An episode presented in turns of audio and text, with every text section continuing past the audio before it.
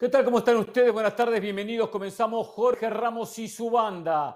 Arrancamos esta nueva semana en la conducción con Jorge Ramos de vacaciones en medio de la fecha FIFA.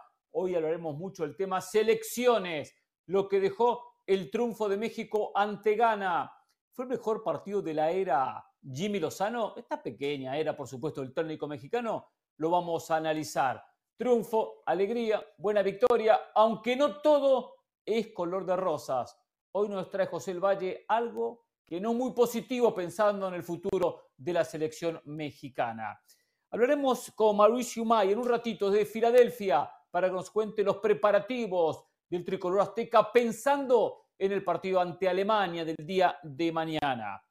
Real Madrid recibió buenas noticias.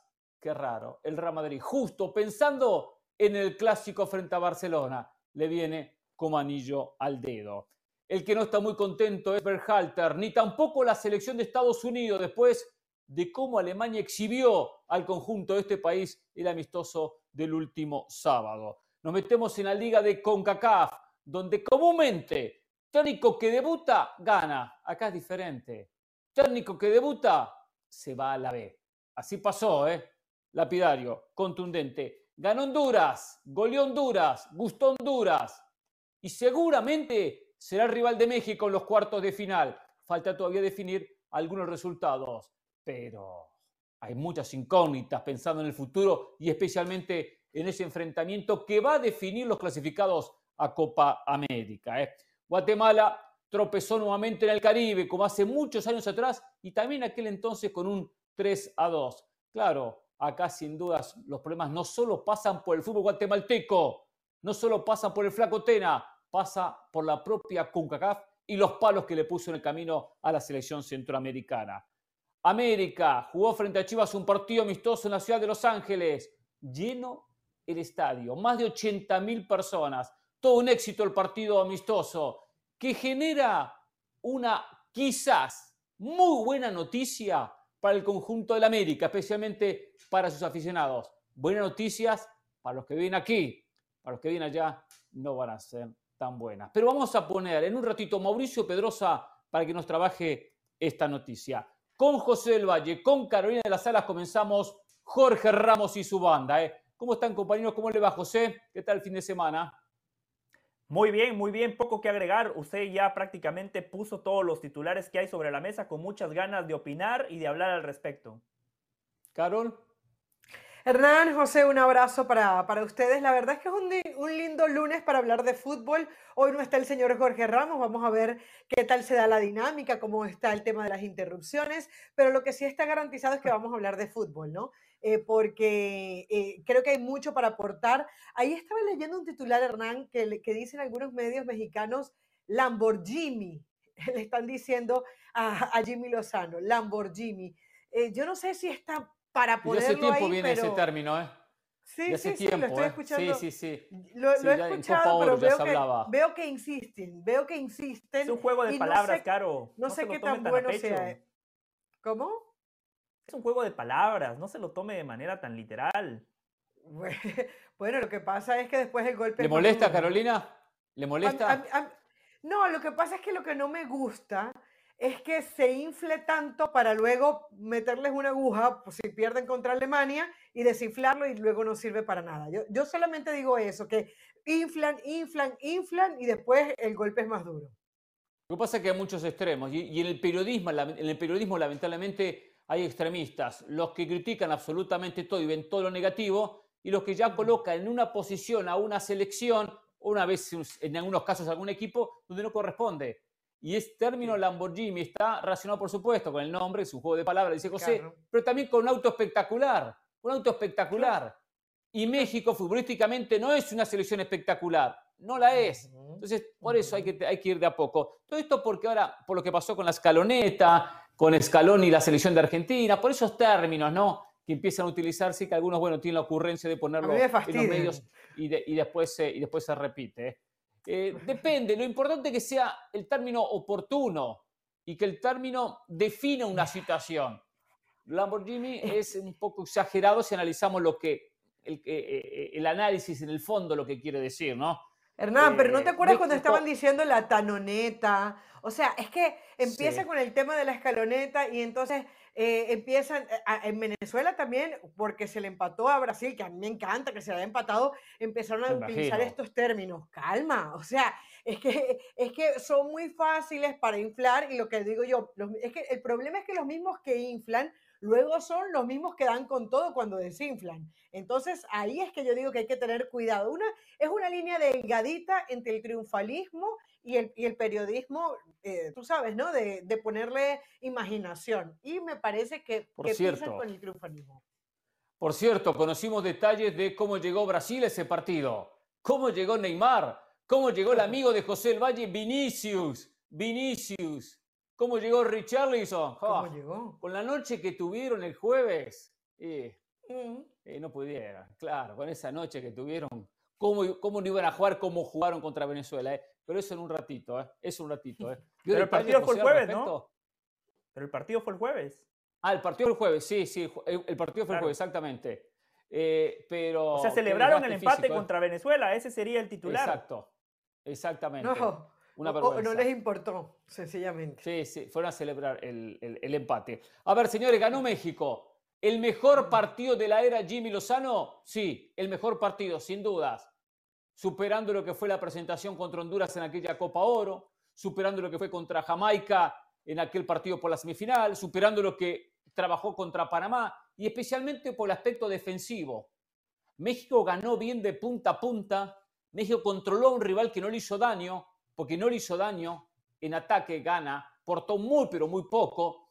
Por lo tanto, cuando uno quiere comparar con aquellos partidos que eran oficiales, este amistoso, no hay mucho para comparar porque es una era recién iniciada de este hombre, Jimmy Lozano, fue el partido donde México mejor jugó. Controló al rival, no le hizo daño. Yo recuerdo que Honduras tuvo alguna que otra llegada, ni hablar de Jamaica en aquel partido, o Panamá, que le costó mucho conseguir la victoria y por consiguiente la Copa Oro. Y en ataque generó no le pasó por encima, no es que se cansó de generar situaciones porque le costó la, la apertura del gol de Jimmy Lozano, pero terminó siendo superior a Gana. Ganó bien el partido, de punta a punta. El Chucky Lozano, consiguiendo la anotación, una buena jugada individual del Chucky tras una vivada de Chávez en el tiro libre que ejecuta rápido y el Chucky viene abierto por izquierda hacia la diagonal y termina definiendo. Bien, después un buen pase de Huerta para que Antuna consiga el segundo, pero hubo buen manejo del partido del conjunto mexicano con un rival que está por encima de los rivales de CONCACAF, está por encima de esta selección de Ghana, especialmente los rivales que enfrentó en la última Copa Oro. Por tanto, es positivo para México, pese a que llegan algunas críticas, ya había críticas previo al partido por la alineación que puso Jimmy Lozano, fue una muy buena victoria. Ganó bien, le sirve. Y seguramente guardó alguna carta, guardó algún futbolista pensado en Alemania. Pero la prueba del sábado México la aprobó con un funcionamiento bueno y es importante en el fútbol tener en las dos áreas, en las dos áreas, eh, la contundencia de saber defender como se tiene que defender y saber eh, eh, ser preciso y definir en el área contraria. Y defendió bien y controló bien. Punto Cochea no tuvo ninguna intervención complicada. Directo en los metros finales, más vertical en esos, en esas, esos metros donde hace daño México. Entendió la idea de Jimmy y la ejecutaron muy, pero muy bien. Una buena victoria de México te gana por dos goles contra cero. A mí también me gustó mucho México. Em, Montes y Vázquez fueron los centrales de Jimmy Lozano en los Juegos Olímpicos, donde México termina ganando una medalla de bronce. En la mitad de la cancha, Chávez y Sánchez, que se entienden de memoria, y de esas pequeñas sociedades se aprovechó Jimmy Lozano para poner un equipo en cancha que la verdad estaba muy bien coordinado. Las únicas situaciones de peligro que no fueron situaciones claras de gol fueron producto de errores individuales de México en la salida. Arteaga, que arrancó el partido desconcentrado, después ya se metió, perdió un par de pelotas en la salida y eso generó algunas situaciones de peligro, por lo menos sensación de peligro. Me encantó el partido de Chávez, qué importante que es este futbolista porque siempre es un apoyo para Edson Álvarez, pero también es un apoyo para los delanteros, un jugador de toda la cancha que encima tiene una pierna zurda sumamente educada. Me parece que debería de animarse un poquito más. Chávez muchas veces tiene para pegarle de manera directa a la portería y como es tan generoso, muchas veces termina buscando a un compañero. En el primer tiempo México lo hizo casi todo bien porque en esos primeros 45 minutos no tuvo generación. Eh, controlaba el partido, defendía bien, lo decía Hernán, Memochoa era un espectador más, pero no tenía circuito, no tenía volumen de juego en el último tercio. Las situaciones por ahí, un remate de Edson Álvarez que se va arriba, un error de gana en la salida, que Orbelín Pineda hace una de más. En el segundo tiempo, sí vimos a un México que ese dominio lo termina eh, trasladando en la generación de juego y después lo termina reflejando en el marcador. El segundo gol es un gol de Jimmy Lozano, como lo fue en el partido contra Costa Rica en Copa Oro. Jimmy Lozano tiene la virtud que hace cambios que terminan teniendo un impacto directo en el juego y fundamentalmente en el marcador. Me gustó mucho Antuna. Tiene que mejorar en esa toma de decisiones, pero cuando ingresa queda la sensación de que algo puede pasar. Algo puede pasar con Antuna. Eh, revoluciona los partidos. Eh, me gustó también mucho el Chucky Lozano. Hace muchos años que el Chucky Lozano no marca la diferencia con la selección. Este gol es importante para él. En líneas generales, buena victoria de México. Sí, nota sobresaliente para México y creo que pudiese serlo aún más si el rival hubiese ofrecido más, más cosas, ¿no? Porque es difícil también, claro, tenemos que hablar de México, sí, estuvo bien México. Ahora, eh, aun cuando gana, no es ese gran equipo y, y, bien, es verdad que representa a los africanos, que siempre está en los mundiales, etcétera, sí, yo hubiese, yo extrañé a México que fuera un poco más precisa y que se dedicara menos a trasladar el balón y ser un poquito más profunda en el primer tiempo. A mí el primer tiempo me parece que para la calidad del rival sí hizo falta un poco más de México. Luego sí, el segundo tiempo coincido con José, muy bueno, buenos los cambios, bueno lo del chino Huerta, porque para quienes dicen que es un cuarto de oro, o, para quienes pensamos que puede ser un buen cuarto de hora, al final el chino Huerta está demostrando cada vez que no es así, que está enchufado, que está metido, que no es casualidad lo que está haciendo en Pumas, que también responde con la selección mexicana. Y a lo de Luis Chávez, que acabas de decir, eh, José, yo le agrego, por ejemplo, la viveza en el gol de México, cómo él se aviva para cobrar ese gol de tiro libre o la falta para cobrarla rápido y agarra descolocada a la defensa de Gana. Eso necesita el equipo mexicano, estar metido en el partido, hacer esas pequeñas jugadas que a la hora de la hora también terminan contando. Lo del Chucky Lozano, evidentemente muy bueno. Y sí tengo un pero, eh, Hernán, Ochoa. Yo creo que si bien el, eh, Jimmy Lozano tiene un 11 y sabe que su titular es Ochoa, si había un partido para meter a alguien diferente, era, era este ante Gana, sobre todo por lo que estaba pasando en el juego. Entonces, eh, desde la titularidad yo le hubiera dado la oportunidad a otro, porque se lesiona mañana Ochoa y no se sabe quién es el suplente de, de Guillermo. Yo le voy a explicar después de la pausa lo que pasa con Ochoa, lo que pasa con Santi Jiménez, lo que pasa con Cortizo, lo que pasa con Marcel Ruiz, lo que pasa con Ramón Juárez, los jugadores que algunos reclaman, gente reclama, la prensa reclama y dice, ¿por qué no juegan? ¿Por qué no renueva la selección? Decía David son los fracasados del 2022, eh, eh, terminan arrancando este partido. Hay un porqué, hay que entender el porqué, hay que analizar un poco de fútbol de vez en cuando, ¿eh? y no solamente criticar por criticar. ¿eh? Después la pausa lo comento, les explico por qué juegan los que juegan. ¿eh? Vamos a la pausa, volvemos en minutos. Mauricio May del Valle nos prometió contarnos por qué México tiene un problema en puerta. Volvemos. A partir del mes de noviembre, ya lo que va a ser la próxima fecha FIFA, México, como el resto de selecciones del área, Estados Unidos, Costa Rica, Canadá, y las que clasifiquen a esa instancia, Jamaica, quizás Trinidad y Tobago, Panamá, Honduras, se van a jugar la clasificación a Copa América. Por lo tanto, no hay tiempo para trabajar de aquí a Copa América porque los seleccionados, terminado esta fecha FIFA, regresan a sus clubes. Por dicha razón, Jimmy Lozano, de manera inteligente, está trabajando su mejor equipo. No está probando jugadores, no está diciendo, los jóvenes, quiero verlos como titular, ganen minutos, ganen experiencia. De a poco los irá incorporando. Trabaja el equipo base, el equipo titular, el conjunto que va a enfrentar quizás a Honduras, de repente a Panamá. Vamos a ver en las próximas horas quién termina siendo el rival de la selección mexicana, muy posiblemente la selección catacha. Se van a jugar dos partidos a visita recíproca, primero en Honduras o en lugar donde toque, segundo en México. Y ahí se juega la clasificación a Copa América. Si gana, clasifica. Si pierde, tendrá que pasar por una ronda de repechaje a jugarse en marzo, también de ida y vuelta con alguno de los perdedores. Lo cual uno piensa que a larga una ronda va a ganar. Pero lo mejor es consolidar primero una alineación, un conocimiento. Por eso, Ochoa sigue atajando. Es el arquero de confianza de él. Y él quiere en cada partido seguir ganando crédito para llegar bien a Copa América y continuar para el 2026.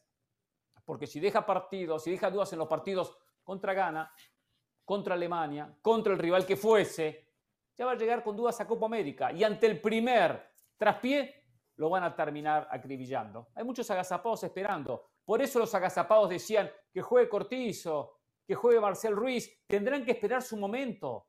No son futbolistas consolidados en selección. Tendrán que fumarse estar en entrenamiento y no jugar. Tendrán que fumarse ir al banco de suplentes y no jugar. Tendrán que fumar muchos minutos hasta que después sí tengan su oportunidad.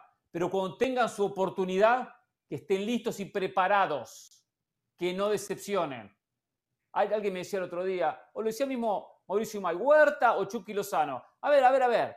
Chucky Lozano le lleva años luz a Huerta en experiencia, en recorrido y en, condiciones.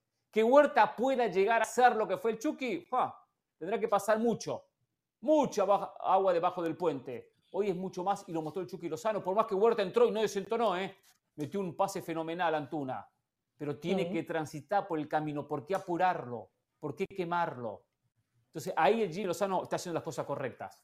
Entonces hoy trabaja una alineación, por eso Ochoa sigue atajando, y por eso el resto de jugadores que enfrentaron a la selección de Ghana. Juega con su mejor alineación, porque sabe que desde esta, del partido con Alemania al partido siguiente no hay espacio para entrenar.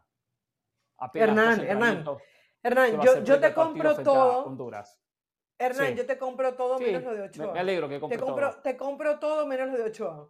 Porque, porque es que el, el puesto de portero, primero, es verdad, puedes, puedes tener cierta comunicación con los defensas, en los tiros libres, eh, pero, pero no más allá de eso. O sea, si hay un puesto del cual puedes prescindir de tu titular en un partido en donde no te están atacando, es justamente eh, el de Ochoa.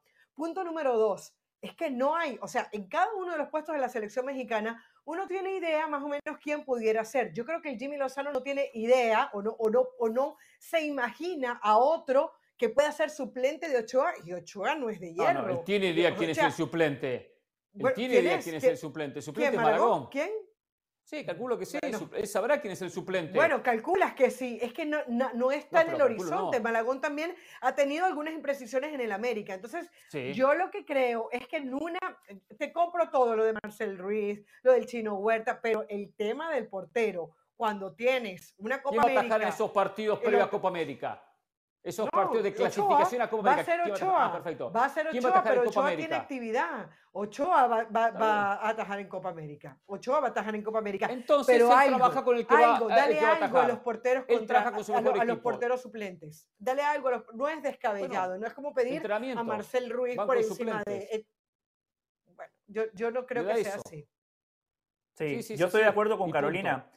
Hay que potenciar la competencia interna. Guillermo Ochoa va a llegar al Mundial de 2026. En entrenamiento del Valle. Independientemente, independientemente si Jimmy Lozano llegue o no, la responsabilidad de cualquier técnico es tratar de fomentar la competencia interna. Hoy Memo Ochoa es el titular, sí, pero el partido contra Ghana era una buena oportunidad para ver cuáles son los guardametas contra los que compite Guillermo Ochoa. Era una buena oportunidad para ver a Malagón o al que Jimmy Lozano considere como guardameta cada fin de semana con el América.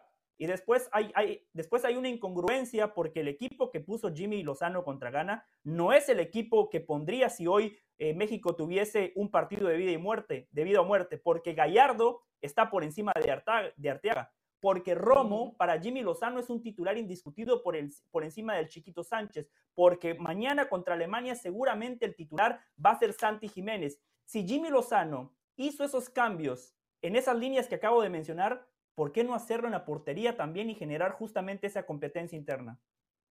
Porque entre Arteaga y Gallardo ve que no hay muchas diferencias, o entre Sánchez y Romo ve que no hay muchas diferencias, y entre Ochoa y Malagón él sabe que hay diferencias sabe que hay diferencias y no quiere dar ventajas. Hubo un partido y usted estuvo conmigo en el estadio, la pasamos muy bien, muy bien, y con los amigos mexicanos que nos invitaron a tomar. Y, recuerda aquel partido en San Francisco, que estadio espectacular, que México perdió ante Qatar. México perdió ante Qatar. Fue la única derrota en la era Jimmy Lozano. En ese partido, sí, comimos muy bien, me acuerdo.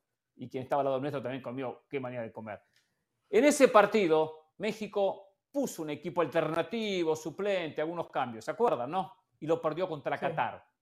Aprendió la lección Jimmy Lozano, la aprendió. eh, porque hay una cuestión que es entendimiento entre los futbolistas. Hay titulares y hay suplentes. Y cuando dio una oportunidad a suplentes, perdieron contra Cataga.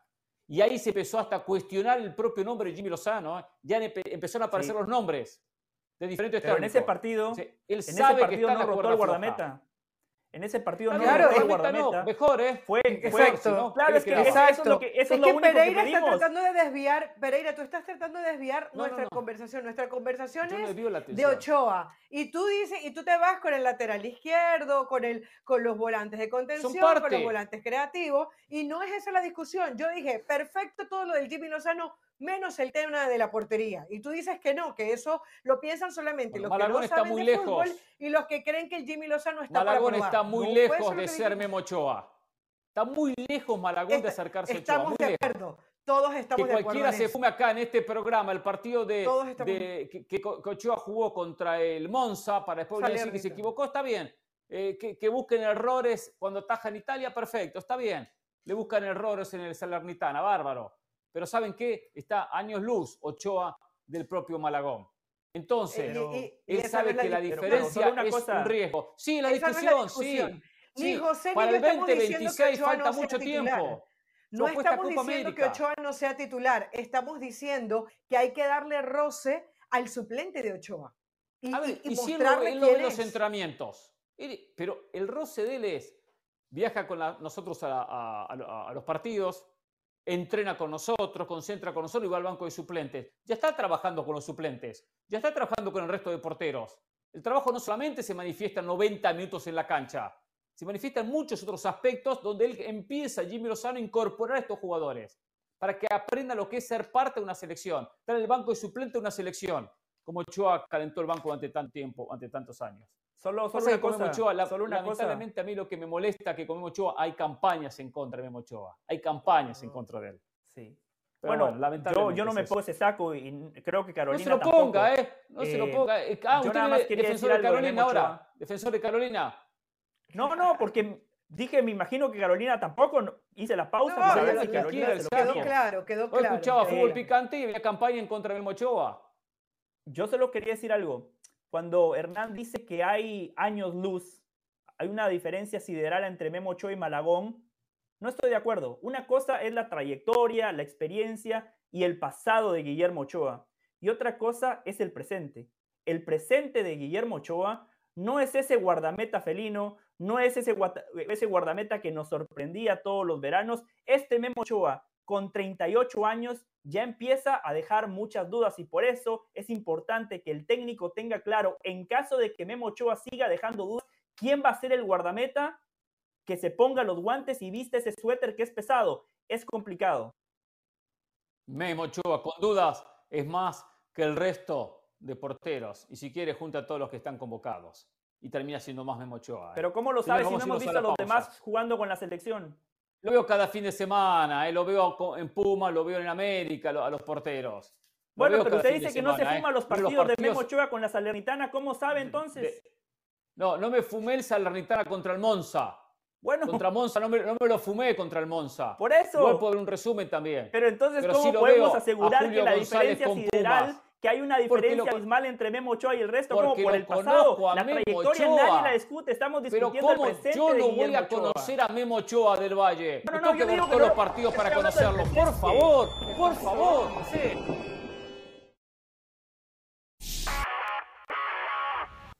Saludos de Pilar Pérez, esto es Sports Center ahora. El Comité Olímpico Internacional aceptó sumar cinco disciplinas más a los Juegos Olímpicos de Los Ángeles 2028. Estas son lacrosse, cricket, béisbol softball, squash y flag football. Solamente las últimas dos debutarán de manera oficial durante la justa veraniega, pues el lacrosse y el cricket fueron parte de los deportes olímpicos en los años de 1900, mientras que el béisbol y el softball han ido y venido en los diferentes juegos, siendo la última ocasión en Tokio 2020. La selección de estos deportes se llevó a cabo con un proceso exhaustivo basado en criterios de evaluación, igualdad de género, instalaciones existentes, popularidad a nivel mundial, entre otros. A pesar de la victoria 21 a 17 de los Raiders sobre los Patriots en la semana 5 de la NFL, hubo malas noticias para los malosos, quienes perdieron a su quarterback Jimmy Garoppolo. Esto luego de una lesión en la espalda. El mariscal de campo comandó la última serie ofensiva de la primera mitad del equipo y a pesar de que no se sabe exactamente cómo sufrió dicha lesión, ya no volvió para el tercer episodio en donde Brian Hoyer tomaría su lugar. Aún está por actualizarse su situación luego de que fue llevado a un hospital local para someterse a una revisión. Hoy en el Monday Night Football los Dallas Cowboys buscarán quién les pague la humillación vivida contra los 49ers cuando enfrenten a los Chargers de Los Ángeles, que vienen de una semana de descanso y que han recuperado a dos piezas importantes como su corredor Justin Eckler tras la lesión de tobillo y al safety Derwin James tras molestias en el tendón de la corva. Los de la Estrella Solitaria se estarán enfrentando por primera vez a Kellen Moore como rival.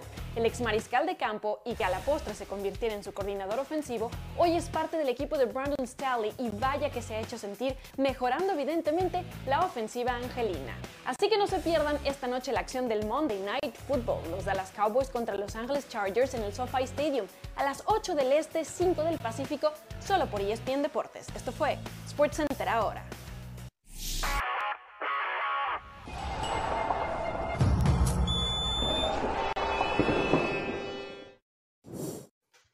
Muy bien, volvemos aquí en Jorge Ramos y su banda. En minutos vamos a estar con Mauricio Mayer un ratito con las últimas novedades del tema México y su partido ante Alemania del día de mañana. mañana también hay jornada de la eliminatoria de la Conmebol, la cuarta fecha de este proceso eliminatorio. Tenemos algunas novedades. También hay que analizar lo que pasó en Liga de Naciones en este fin de semana. A ver, José, nos quería comentar algo del futuro de México. Eh, que no pensaba en el partido frente a Alemania, algo que nos quiere traer, eh, que tiene que ver con lo que pasó con Alemania ante Estados Unidos y lo que veremos mañana ante la selección de México. Sí, Hernán, cuando hace unos meses conocimos que México en esta fecha FIFA iba a enfrentar a Alemania y a Ghana, todo lo aplaudimos. Siempre decimos partidos moleros, ahora se iba a jugar contra una potencia, más allá de que esa potencia está en reconstrucción, sigue siendo Alemania gana una muy buena selección africana con futbolistas clase A como Thomas Partey. La semana pasada, Jorge dijo algo muy importante y creo que todos coincidimos en esta mesa. Qué bueno que Jimmy Lozano iba a tener cinco días para preparar ese partido, cinco días para entrenar con los muchachos, pero yo le dije a Jorge que lo único negativo era que primero enfrentaban a Ghana y después Alemania, a diferencia de Estados Unidos, que tuvo los mismos cinco días que mencionaba Jorge para preparar el partido, pero ese partido de Estados Unidos iba a ser contra Alemania. En ese momento todavía no sabíamos la información que hoy tenemos. Después del partido contra Estados Unidos, en conferencia de prensa, Julian Nagelsmann, el técnico de Alemania, dijo de manera textual, contra México voy a poner un equipo alternativo. Contra México voy a poner muchos suplentes por el viaje largo, el viaje transatlántico, el desgaste de un partido contra Estados Unidos y después ese partido del martes al, día siguiente hay que viajar, miércoles, y ya los futbolistas alemanes, viernes, sábado, domingo, muchos de ellos ya están compitiendo en las ligas más importantes de Europa. Por eso, Hernán, Carolina, México es la selección que mueve la aguja. México en Estados Unidos es más importante que la selección nacional de Estados Unidos, porque México genera más plata que Estados Unidos. Pero ese poder hay que ejercerlo, ese poder hay que manifestarlo. Y el directivo mexicano, la verdad, que se chupa el dedo. Estados Unidos fuera de la cancha a ver, a ver, a ver, sigue pasando por encima porque Estados Unidos de manera inteligente dijo, listo, vamos a compartir rivales, Alemania y Ghana, pero primero yo enfrento a Alemania, Estados Unidos sí tuvo la chance de enfrentar a lo mejor que hoy puede ofrecer Alemania y lastimosamente México va a enfrentar a un equipo B, a un equipo alternativo. Un partido que hace meses, hace semanas se nos hacía sumamente excitante y emocionante y que nos podía servir para, para determinar cómo va el proceso de Jimmy Lozano, se convierte en un partido, la verdad, normalito, porque no es lo mismo enfrentar a los suplentes de Alemania que enfrentar a los titulares de Alemania. A ver, paremos un poquito la pelota, el Valle, para un poco la pelota. A ver, el concepto yo lo comparto, está bien. No es lo mismo enfrentar a estos titulares que mostraron un nivel muy bueno contra Estados Unidos que enfrentar a los suplentes. No hay dudas, eso no podemos discutirlo.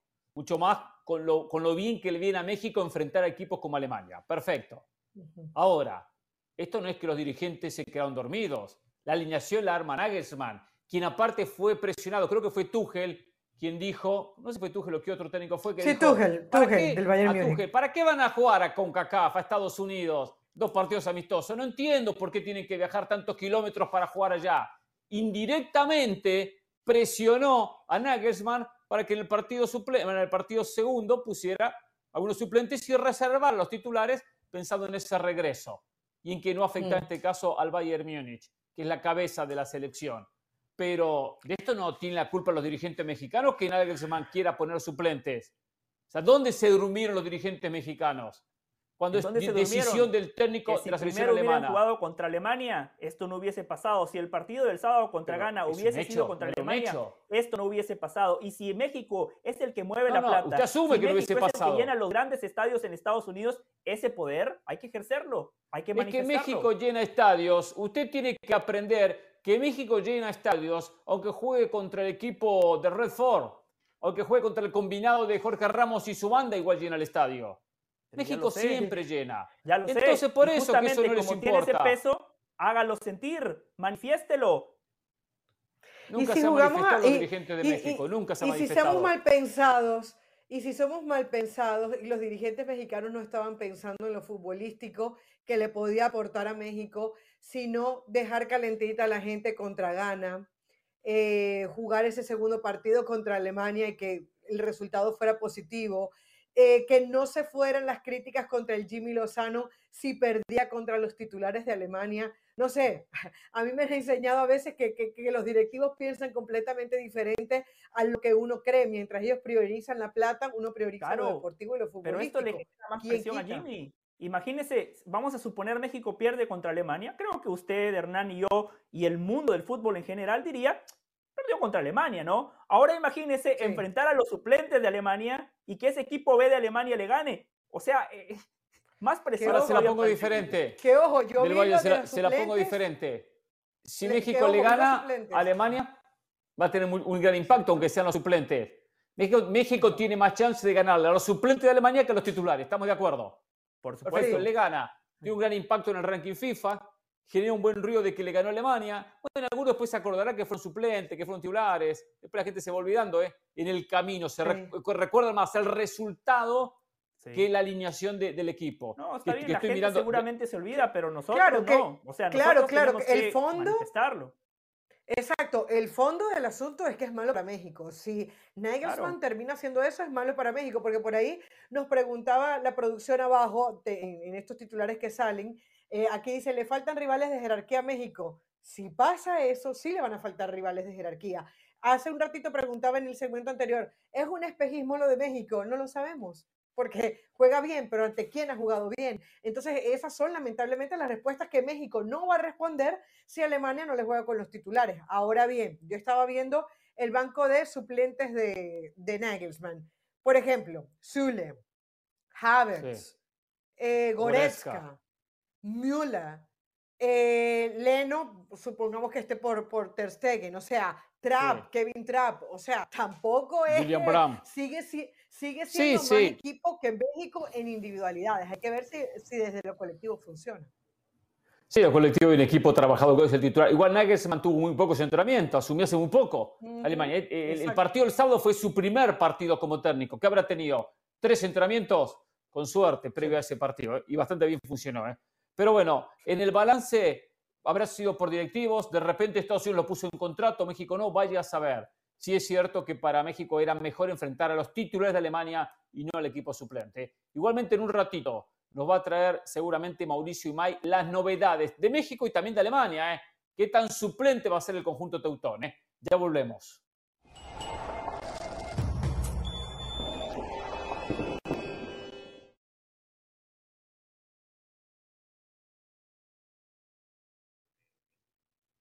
¿En el, partido de qué? Ahora vuelvo.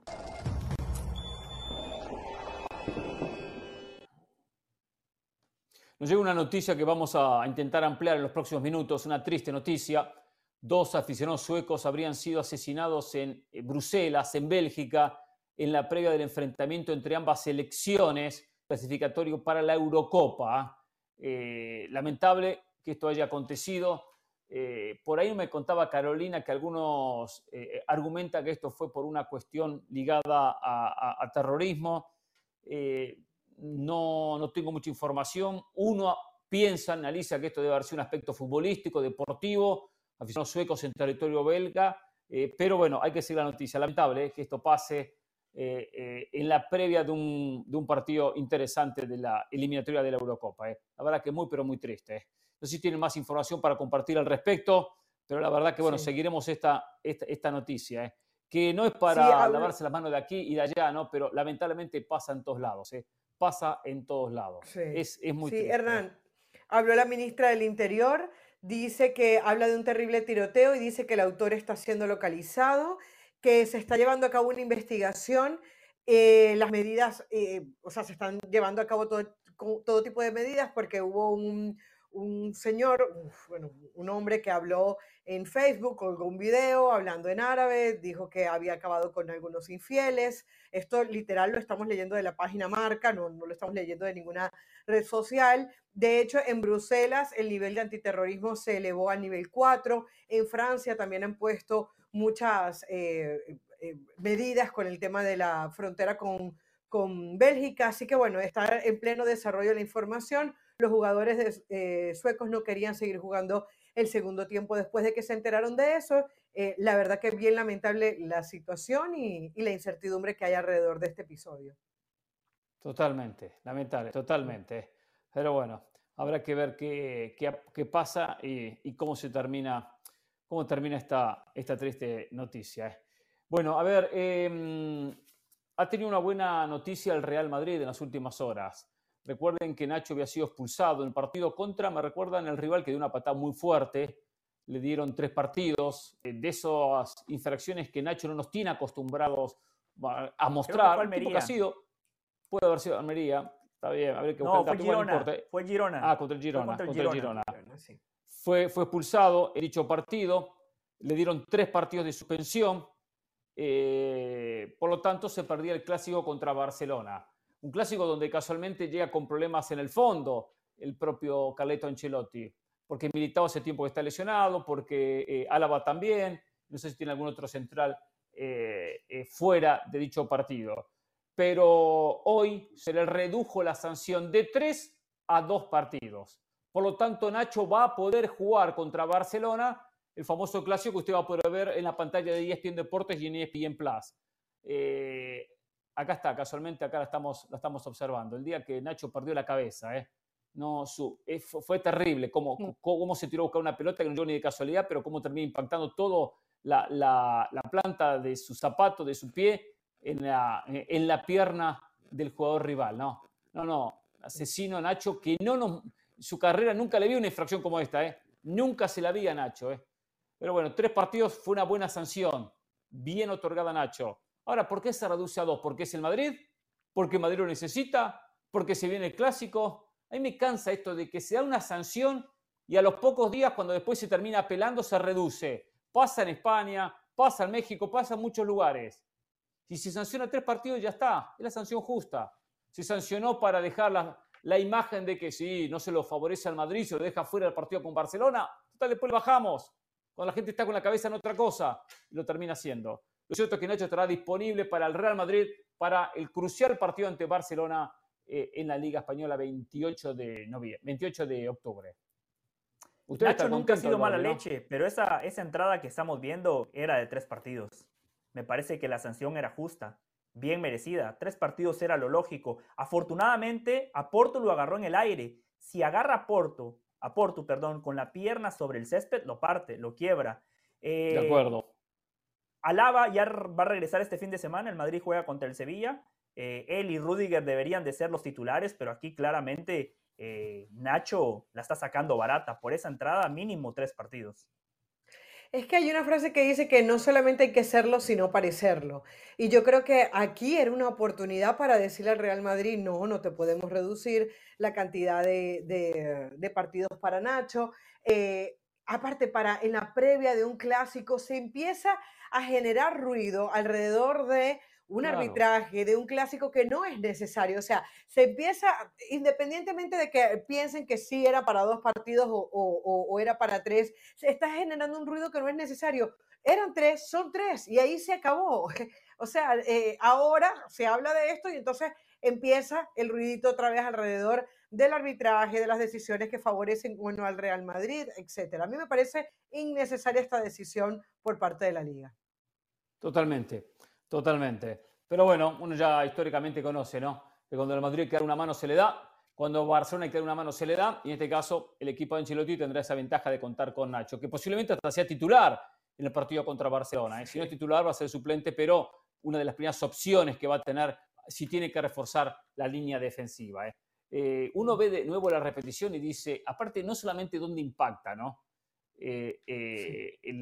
con, con, el pie, sino la manera que se tira.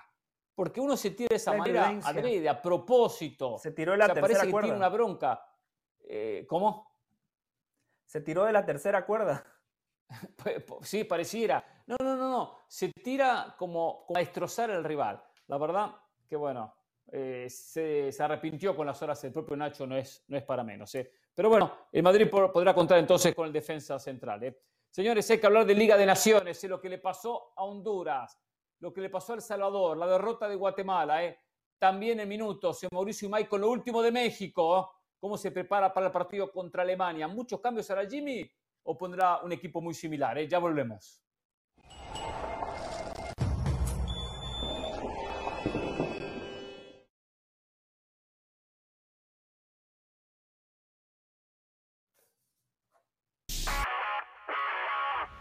Saludos de Pilar Pérez, esto es Sports Center ahora. Damian Lillard finalmente debutó con los Bucks de Milwaukee luego de ese triple intercambio en el que se vio involucrado en el mes pasado. El exjugador de Portland colaboró con 14 puntos en 22 minutos, mientras que Giannis Antetokounmpo encestó 16 en 15 para vencer a los Lakers 108-97 en acción de la pretemporada de las duelas. Los angelinos no contaron con LeBron James, mientras que Anthony Davis obtuvo 16 unidades y 5 asistencias, además de 7 rebotes en 19 minutos. Los Buffalo Bills sufrieron pero consiguieron vencer 14 a 9 a los New York Giants. Lo que se esperaba que fuera una paliza por parte de los dirigidos por Sean McDermott se convirtió en un apretado y emocionante duelo que no se decidió hasta la última jugada con el reloj en ceros. Buffalo se sobrepuso a dos pérdidas de balón en la primera mitad que llevaron a los gigantes a tomar ventaja. Y para la segunda, Josh Allen dirigió pacientemente dos largas series ofensivas para llevarse la victoria. Los Dallas Cowboys llegan al Monday Night todavía dolidos tras la derrota 42 a 10 contra San Francisco y por ende saldrán con sed de revancha contra los Chargers. El equipo de McCarthy tiene que cuidar muy bien el ovoide, pues Dak Prescott volvió a las andadas con las intercepciones en la semana 4, sufriendo 3. Y a pesar de que los Chargers son otro tipo de rival, los Tejanos tendrán que priorizar el juego terrestre, pases cortos, más volumen de acarreos y más volumen de yardas por tierra. En cuanto a la defensiva, tienen que evitar ser predecibles, pues quien fuera su jugador y después coordinador ofensivo Kellen Moore, hoy está con los Chargers y sabe exactamente dónde atacarlos. Así que no se pierdan esta noche la acción del Monday Night Football, los Dallas Cowboys contra Los Angeles Chargers en el SoFi Stadium a las 8 pm del Este, 5 pm del Pacífico, solo por ESPN Deportes. Esto fue SportsCenter ahora.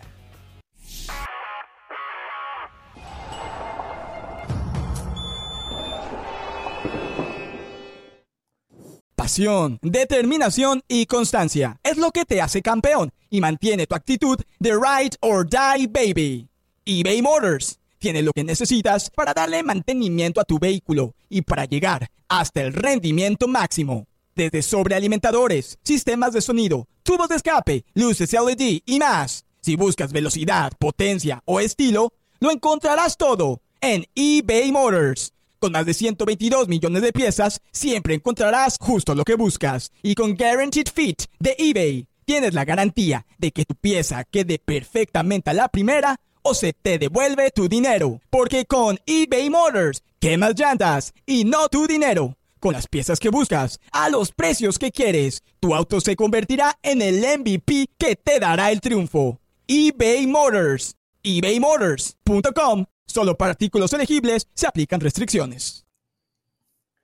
Atención porque tengo una noticia muy buena para los aficionados del América, del América de México que residen en los Estados Unidos. En un ratito les voy a contar de, qué se, de qué se trata. Sí, sí, a Del Valle hay que sumarlo. Del Valle es un americanista que salió del closet ya hace un tiempo, eh, por lo tanto es uno de los que tienen que estar feliz con esta noticia. ¿eh? Porque tiene cara como que está en otro mundo, ¿eh? Tiene cara como está en otro planeta, ¿eh? Como, está, como que lo afectó su viaje al Caribe. Ah, audio, ah, pero ya, ya le conviene se le va el audio. Ah, Cuando le conviene se le va el audio. Cuando le conviene se le va el audio. Claro, claro. Le repito lo que le decía. ya que no escuchó, por favor. que tuvo una noticia muy buena para los hinchas del América, como usted, que residen en los Estados Unidos. ¿eh? Ah, noticia perfecto. muy, pero, pero muy buena. Sí sé concreta, ¿no? Pero voy a contarle cuál es la realidad de dicha, de dicha noticia. ¿eh? Igual ya Pero me bueno, ilusionó. eh, está bien, está bien. Usted y la gente de la América se tiene que ilusionar con esta, con esta noticia. A ver, ganó Alemania a Estados Unidos 3 a 1 el último sábado. Ganaba gol de Christian Pulisic 1 a Estados Unidos, 1 a 0 Estados Unidos. Y Alemania de a poco empezó a mostrar su fútbol, su movilidad. Qué jugador Musiala. No es que uno lo descubra ahora, ¿no? Pero qué, qué futbolista, qué, qué, qué condiciones que tiene. Y Estados Unidos, con esfuerzo, con una idea que por momentos tiene que renunciar a su técnico Berhalter, que es salir desde atrás, salir desde el fondo jugando, terminó pasándolo mal frente a Alemania. Alemania expuso a Estados Unidos, dio vuelta al resultado, marcó tres goles, le termina ganando tres goles contra uno, pero deja por momentos expuesto un equipo que trataba de salir de atrás y la perdía en la salida por la presión de Alemania. Tienen que los técnicos analizar que hay rivales que son superiores. Entonces muchas veces uno tiene que cambiar su manera de jugar cuando tenga un rival que hombre por hombre es más. Quizá colectivamente no sea más Alemania porque Nagelsmann, lo decíamos hace un ratito, recién asumió las riendas de Alemania. Hay que darle tiempo a Alemania, hay que darle tiempo a Nagelsmann. Pero más allá de que no tenga ese trabajo colectivo, la diferencia la marcó y se vio reflejada en el campo de juego. Muy bien Alemania. Eh, recuerdo una jugada saliendo por derecha y enseguida la presión de Alemania, que está acostumbrado el futbolista alemán a esa presión. Y cómo termina perdiendo, y en una termina originando la jugada que deriva en uno de los goles de Alemania. No recuerdo cuál de los, de los tres goles, creo que fue el segundo o el, tercero. Eh, me hizo recordar el partido en algunos pasajes a lo que fue el encuentro Estados Unidos contra Países Bajos en el Mundial, cuando Van Gaal le dio un repaso a Estados Unidos y lo dejó fuera de la Copa del Mundo. Si Estados Unidos quiere crecer, independientemente que esto es un amistoso, contra estos rivales tiene que mejorar, tiene que mejorar. Ahí está el crecimiento, mejorar y poder adaptar a, decir, con el plantel que juego, estaba su mejor plantel, estaba Weston McKenney, eh, Gio Reina, eh, Pulisic, eh, Wea, puso lo mejor que tenía Estados Unidos, Des, este es el equipo A de Estados Unidos y la pasó mal. Entonces, ¿dónde está el crecimiento de un técnico que supuestamente mantuvo en el cargo después de lo que pasó, que se fue, que volvió, que esto, que el otro, para dar un salto de calidad? Hasta ahora no se ve. Y pensado en el Mundial, va a tener rivales como Alemania. Y cuando enfrenta a estos rivales, se va a despedir del Mundial. A Estados Unidos le está pasando lo que históricamente le pasó a México. Los resultados en la CONCACAF los terminan engañando. El hecho de que con un técnico interino les haya alcanzado para ganar la Liga de Naciones de CONCACAF. El hecho de que con el interino del interino y con un equipo B diagonal se les haya alcanzado para llegar a semifinales de Copa Oro y que la hayan perdido por la vía de los penales, no porque Panamá les haya ganado en los 120 minutos, ellos se piensan que ya son la nueva gran potencia de la CONCACAF. El hecho de que hoy hay muy buenos jugadores de Estados Unidos compitiendo en la élite, eso no necesariamente significa que Estados Unidos es la nueva potencia. Estos partidos son un golpe a la realidad. Queda expuesto nuevamente que Berhalter no es un entrenador que pueda llevar a Estados Unidos al próximo nivel, porque en los partidos que son para los entrenadores, en los partidos donde el entrenador, que en teoría tiene futbolistas inferiores, tiene que sacar la diferencia en base a la táctica o a la estrategia, a Estados Unidos le pasan por encima. También hay que criticar a futbolistas desde lo individual. Christian Pulisic, qué golazo que marcó, pero antes había tenido un mano a mano. ¿Qué pasó con los demás? ¿Qué pasó con Gio Reina? Gio Reina sigue siendo noticia por el altercado fuera de la cancha con, Greg Berhalter. Era un partido para ver a Gio Reina. Balogun, que la rompió, sí, cuando enfrentó a rivales de la CONCACAF. Aquí quería ver a Balogun, la nueva joya del fútbol estadounidense. ¿Qué pasó con ellos? Matt Turner, afortunadamente ahora tiene competencia en la Liga Premier de Inglaterra. Ahora sí está jugando, pero pudo haber hecho algo más. Y encima las pelotas 50-50 casi todas las ganaba Alemania. Cuando usted es inferior, desde los intangibles tiene que tratar de emparejar la balanza. Mi compañero Hércules Gómez, un amigo de la preparación que tira estadísticas muy buenas, compartía el fin de semana una estadística muy buena. Dice Greg Berhalter contra rivales que están en el top 20 del ranking FIFA. Tuvo 13 partidos. Ganó 4, empató 4 y perdió 5. Pero esas 4 victorias, 3 de esas 4 victorias fueron contra México. Claro, porque ahí está la motivación de enfrentar al equipo que históricamente ha ganado siempre. Ahí Estados Unidos termina sacando la diferencia por ese extra, por la mentalidad, pero no necesariamente por la calidad de su técnico o no necesariamente porque sus futbolistas ya sean clase A. Así que este es un golpe para todos aquellos que están vendiendo humo y piensan que Estados Unidos va a ganar el Mundial de 2026. O sea, nuestros colegas en inglés, que ahora TNT tiene los derechos de, la selección de Estados Unidos, arrancando el partido estaban discutiendo eso. Eh, las posibilidades de Estados Unidos para ganar la Copa Por favor, no le vendan humo a la gente. Estados Unidos es una selección normalita y lo vimos este fin de semana y lo decía Hernán, lo vimos en el Mundial de Qatar contra Países Bajos. ¿Tiene estos rivales que, que Hércules hacía, hacía el trabajo de a qué rivales le ganó, con cuáles perdió, con cuáles empató. De los, que están en los primeros 20 puestos del ranking, ¿tiene todos los rivales no, o no? Él lo escribió de manera global nada más en un resumen. Dijo 13 partidos, 4 victorias, 4 empates, 5 derrotas y 3 de esas 4 victorias fueron contra México. Mm, sí, a ver, yo creo que lo grave de esto no es tanto que, que caiga, más allá de que el dato es muy bueno, que caiga derrotado, sino cómo cae derrotado. 3 a 1 de por sí el marcador no es bueno, pero además yo coincido con ustedes en que falta la mano de Greg Berhalter. Fíjense que además el partido se había prestado a favor de Estados Unidos. Va ganando 1-0 con un golazo de Pulisic, que fue un golazo lo de Pulisic, ¿verdad?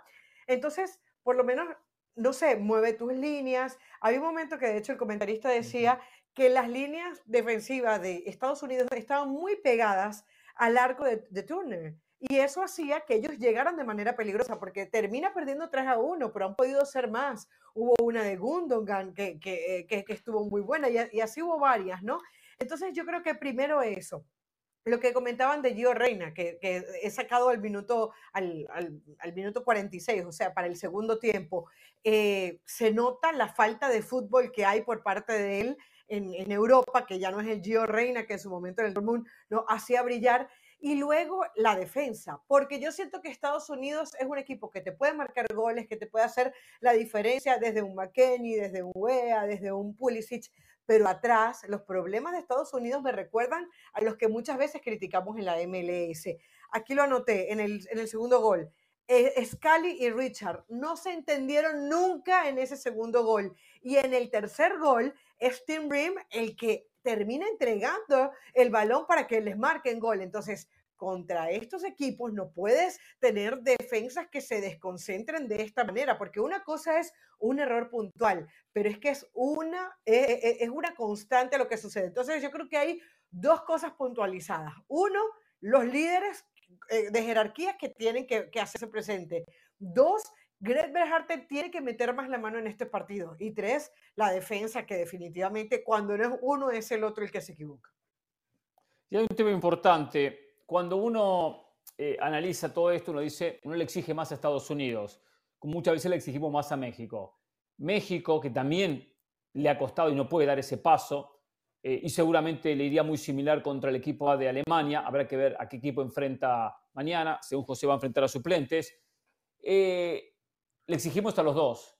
Pero a Estados Unidos, que ha logrado meter futbolistas por diferentes caminos, por diferentes razones, en equipos importantes de Europa, dígase el Borussia Dortmund, o en su pasado Barcelona, o el Milan, o en su pasado el Chelsea, o los equipos que fuesen, pero equipos importantes de Europa que compiten con equipos importantes de sus respectivas ligas y algunos en Champions, hay que exigirles más.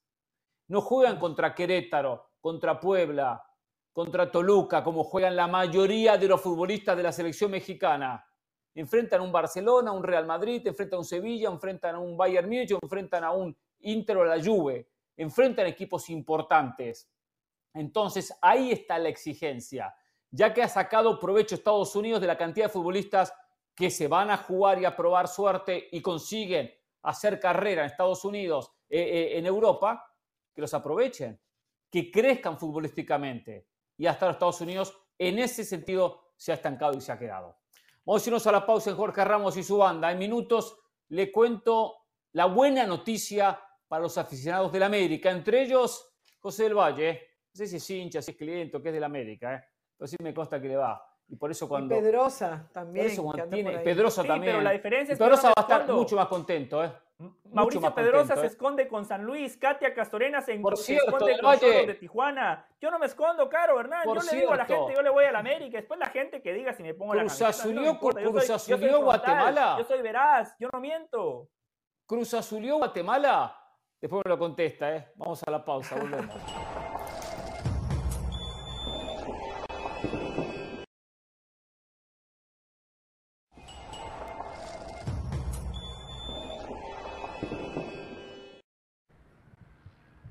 Como ya lo ven en pantalla, nos vamos a ir a Filadelfia, nos vamos a ir con Mauricio Umay para conocer las últimas novedades de México y su partido de mañana ante la selección de Alemania.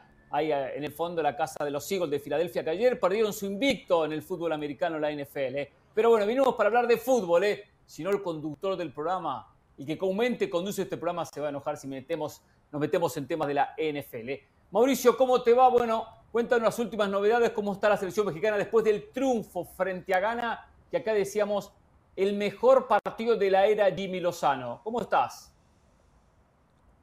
Hola Hernán, un gusto, un gusto estar con ustedes. Buenas tardes y fuerte abrazo para todos. Efectivamente estamos afuera de lo que es el Lincoln Financial Field, eh, casa de los Eagles de Filadelfia, y que mañana se convertirá en la casa de la selección mexicana. Estamos afuera de este escenario porque al interior sigue trabajando Julian Nagelsmann con eh, sus futbolistas. El propio técnico de la selección alemana, previo a que arrancara el entrenamiento, pasó por conferencia de prensa y dijo, voy a hacer pocos cambios con relación a lo que fue el partido ante Estados Unidos. Y mi capitán regrese cuando regrese Manuel Noya, mi capitán va a ser Ilkay Gundogan. Así que todo está dicho por parte de Julian Nagelsmann, pule los últimos detalles y este escenario quedará a la espera de que llegue el equipo mexicano. Estará arribando aquí el equipo mexicano en aproximadamente 20 minutos. En punto de las 5.45 de la tarde estamos citados para levantar 15 minutos de imagen, los primeros 15 minutos del entrenamiento. Después vamos a salir del estadio para esperar a Jaime Lozano a que termine la práctica y aparezca en conferencia de prensa aproximadamente 6.45 de la tarde, 7 de la noche, arrancará la conferencia de prensa con el técnico de la selección nacional. A ver, Mauricio, desde el comienzo del programa, José El Valle nos vendió que Alemania iba a jugar contra México con un equipo B, con, con jugadores suplentes. Y ahora nos comentas tú que Nagelsmann acaba de declarar que va a hacer muy pocos cambios. Entonces pone su mejor equipo. de repente, una, dos, tres modificaciones. El, el, propio Nagelsmann había dicho previo al partido ante Estados Unidos que para México estaba pensando en un cuadro alterno. Hoy por eso nos sorprende, oh. es la última respuesta del técnico de Alemania en conferencia de prensa hace aproximadamente una hora diciendo, bueno, voy a hacer, voy a hacer pocos cambios porque le quiero dar continuidad a la base de futbolistas. ¿Hay alguna especulación? Me imagino que es muy difícil, ¿eh? Pero alguna especulación, ¿quién podría salir del equipo alemán? ¿Quién podría ingresar en este equipo? Hoy decíamos casualmente jugadores como Goretzka fueron suplentes, el caso de Brown fue suplente, Müller, Haber, muchos de los que no arrancaron el partido contra Estados Unidos, que después jugaron la segunda etapa.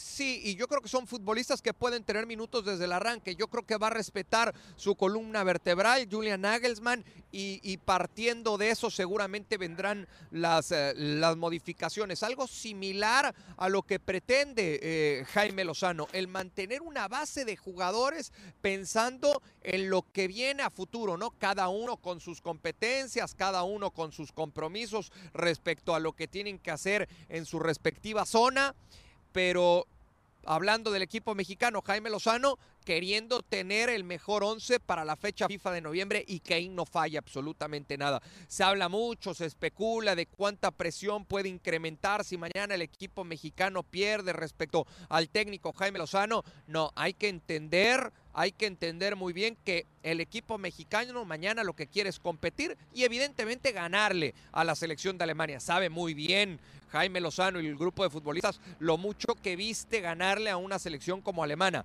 pero también también saben muy bien la diferencia tan marcada que hoy por hoy existe entre una selección y otra y que siempre ha existido hablándolo en términos futbolísticos. Así que si mañana pierde el equipo mexicano, tampoco es que vaya a pasar mucho, porque he escuchado cada cosa. Sí, sí, sí, uno escucha eh, cada, en cada momento, cada cosa, cada disparate. Estamos de acuerdo que es un partido perdible el partido de mañana. También coincidimos que le da continuidad a un equipo para intentar consolidar el equipo. Y si entramos en la especulación, porque me imagino que como es costumbre, Jimmy dio poca información para, para trabajar un poco ese tema, especular el tema de la alineación. Gallardo, una posibilidad para que juegue como titular. Kevin Álvarez por derecha. Eh, Santi de repente como no nueve. Sé Kevin, ¿eh? Romo. ¿Qué, piensas, Mauricio? Gallardo sí. A ver, Gallardo, Gallardo yo creo que sí, lo está pensando para mañana como titular. Eh, te decía, no sé Kevin, porque es Alemania. Yo por eso creía más en Kevin contra Gana. ¿Por qué? Porque Kevin va mucho al frente. Pero mañana te van a exigir atrás. Y creo que en ese sentido le gana la partida Jorge Sánchez a Kevin Álvarez. En medio campo, están muy contentos con el trabajo hecho por Eric Sánchez. Inclusive en el transcurso del partido contra Ghana, si bien es cierto, en el papel parecía un 4-3-3, en el transcurso del partido se convertía en un 4-2-3-1, porque Luis Chávez y Edson Álvarez jugaban a la misma altura y el que se desprendía era Eric, el chiquito Sánchez. Entonces se hacía un 4-2-3-1, siendo el chiquito Sánchez el enlace. Yo creo que ahí puede venir la otra modificación, el darle cabida a Luis Romo, ¿no? Para tratar de recuperar más la pelota, para mantener más el equilibrio en medio campo, para ganar con presencia física en el juego aéreo. Y en aparato ofensivo, estoy seguro que Chucky va a arrancar. Estoy seguro que Santi va a arrancar no estoy tan seguro quién va a ser el otro, el otro futbolista que vaya por fuera. Si el Chucky juega por izquierda, puede jugar Antuna por derecha. Un Antuna que es muy cuestionado por la última decisión que toma en los partidos, pero que también es un jugador que te genera mucho en el último tercio de cancha, que tiene ese desparpajo y ese mano a mano que le puede dar profundidad al equipo mexicano por el costado de la derecha. Si el Chucky juega por derecha, entonces tendría cabida desde el arranque el chino Huerta. Ahora José, Carolina, os escucha. Mauricio, eh, Julian Nagelsmann reaccionó a la presión que le pusimos en este programa porque usted lo acaba de resumir de manera correcta. Él había dicho una cosa en conferencia de prensa, usted lo había reportado de manera correcta en Sports Center, en Fútbol Picante y en todos los espacios que tiene la cadena. Mauricio, estoy notando una gran virtud de Jimmy Lozano y usted, que, que lo sigue de cerca, me gustaría que elabore al respecto. Para mí la mano de los grandes entrenadores se ve en los ajustes que hacen una vez que el partido ya arrancó. Copa Oro, partido difícil contra Costa Rica. Eric Sánchez marca un gol clave. Se juntó con el Piojo Alvarado, dos futbolistas que habían venido desde el banco de suplentes. Final Copa Oro, termina metiendo a Santi Jiménez y Santi termina marcando el gol de la victoria. El gol de Antuna, conexión con el chino Huerta, todos movimientos iniciados por el técnico en la toma de decisiones. ¿Qué tan importante es eso para Jimmy, Mauricio? Eh, los cambios y el ajuste que se hace sobre la marcha. Muy importante, don José. Si a mí hoy me preguntan cuál es la mayor virtud o qué es lo mejor que ha hecho Jaime Lozano durante su gestión, desde, desde que era técnico interino de Copa Oro y lo que ha, lo que ha jugado como como técnico oficial o lo que ha dirigido como técnico oficial, que han sido tres partidos de preparación, yo diría ese. El, saber con quién modificas y en qué momento lo haces. Porque los jugadores a los que ha elegido desde la banca le han entregado resultados positivos en pocos minutos. Y yo diría, esa es una gran virtud por parte de Jaime Lozano. Ahora, creo que lo que le falta pulir a esta selección y lo platicábamos con Luis Chávez al eh, término del, partido el eh, sábado contra la selección de Ghana, es que los primeros tiempos se le hacen muy largos al equipo mexicano. Y hay algo que nos, que, nos dice Luis Chávez que a mí me encantó. Nos falta leer más rápido el partido. Nos falta tener una mejor lectura de juego. Y entonces tomar decisiones dentro de la cancha para que ese primer tiempo no se nos haga tan largo. Y yo creo que eso es clave para el partido de mañana. ¿Por qué? Porque contra una selección como gana, con todo respeto, se te puede hacer largo el primer tiempo y a lo mejor lo tienes, lo tienes controlado en, en, sector defensivo, en donde creo que mejora mucho la selección mexicana en el partido anterior con relación a lo sucedido en la fecha FIFA de septiembre. Pero mañana contra una selección de Alemania la puedes pasar mal. Entonces esa lectura de juego en los primeros minutos de partido va a ser clave para que siga mejorando esta selección mexicana. Mm, qué interesante. Mauricio, te hago una pregunta hablando de los detalles que de repente tú conoces y que nosotros no. Eh, quisiera preguntarte sobre el tema físico. ¿Tú cómo sientes que físicamente eh, está respondiendo el equipo mexicano y que estás y también que estás ahí al borde de la cancha y los entrenamientos? ¿Cuál es ese jugador eh, tres pulmones que, te impresiona viéndolo de cerca? A ver, qué, qué, qué buena pregunta, Caro, porque yo llevo yo llevo muchos años viendo al jugador mexicano que es superado físicamente. Esa es la realidad. Y lo que hoy por hoy busca eh, Aníbal González, el preparador físico del equipo nacional, es tratar de ponerlos a punto. Por ahí tú ves a un Edson Álvarez, por ahí ves a Johan Vázquez, a César Montes, sobre todo a los que militan en Europa que pueden llegar a competir físicamente con los rivales. Desafortunadamente los que están en la Liga Mexicana en ese sentido corren en una desventaja seria. Y eso eso evidentemente se, busca mejorar. De pronto es complicado para el preparador físico, para el cuerpo técnico de la selección mexicana, por el poco tiempo que tiene de trabajo con cada uno de los jugadores. Pero creo que es uno de los aspectos principales a mejorar en la liga mexicana como tal. Y qué mejor sería que los clubes y la liga trabajaran de la mano con la selección mexicana, que por supuesto es una asignatura pendiente que tiene este comisionado y que por supuesto está en su cabeza y en su idea el tratar eh, de conseguir este, este objetivo, que todos trabajen de la mano con tal de llegar a un, a un éxito a nivel de selecciones nacionales. Y respondiendo eh, físicamente, ¿quién me llama mucho la atención? Yo te diría Edson Álvarez. Yo creo que hoy por hoy Edson Álvarez es ese eh, jugador tres pulmones que tiene mm. el equipo mexicano, que se ha convertido en un box to box, que de repente le podemos llegar a cuestionar eh, algunos detalles, sobre todo en la entrega de pelota, el, no arriesgar tanto contra sus frontales, que creo yo lo ha mejorado, pero que evidentemente todavía tiene mucho por hacer en ese, en ese sentido. Pero físicamente creo que es un jugador que siempre compite muy bien ante los rivales. Mauricio, em, tú sabes que en el comienzo del proceso no fui un defensor de Jimmy Lozano, pero yo elogio lo que está haciendo, veo que toma decisiones correctas, eh, veo mucha coherencia en el trabajo y en, las alineaciones que pone. Y entiendo perfectamente por qué está poniendo estas alineaciones, donde él dice, quiero darle continuidad para armar un equipo. Después me, después me acuerdo de la selección, después me preocupo de la selección, de los Jordi Cortizo, eh, de los Ramón Juárez, eh, de los Marcel Ruiz. Después ellos tampoco se han incorporando. Pero acá en la mesa, y no me sumo a esa lista, no me sumo a esa lista, acá en la mesa y fuera de la mesa se reclama que Ochoa vaya al banco de suplentes, que en algún, aunque sea el titular, que en algún partido tiene que atajar el arquero suplente para de esa manera tenerlo preparado cuando llegue el caso y llegue el momento. ¿Cuál es la respuesta de Mauricio Umay al respecto? Punto que, por cierto, yo no cuestiono absoluto lo que está haciendo, lo que está haciendo Jimmy Lozano, que los nueve partidos que dirigió, el nuevo atajó Ochoa. Que va a responder eh, tarde o temprano Jaime Lozano esta, esta duda o esta inquietud que tienen muchos. Y va a responder dándole la titularidad a otro portero. Créeme que la oportunidad la va a tener Malagón, Toño Rodríguez o Julio González. Y créeme, y les adelantaba un poquito el pasado viernes cuando estábamos en Charlotte, en Charlotte platicando, créeme que el que está más consciente de que tarde o temprano merece la oportunidad y le tienen que dar la oportunidad a otro guardameta es el propio Guillermo. Guillermo sabe lo mucho que falta todavía para una Copa del Mundo.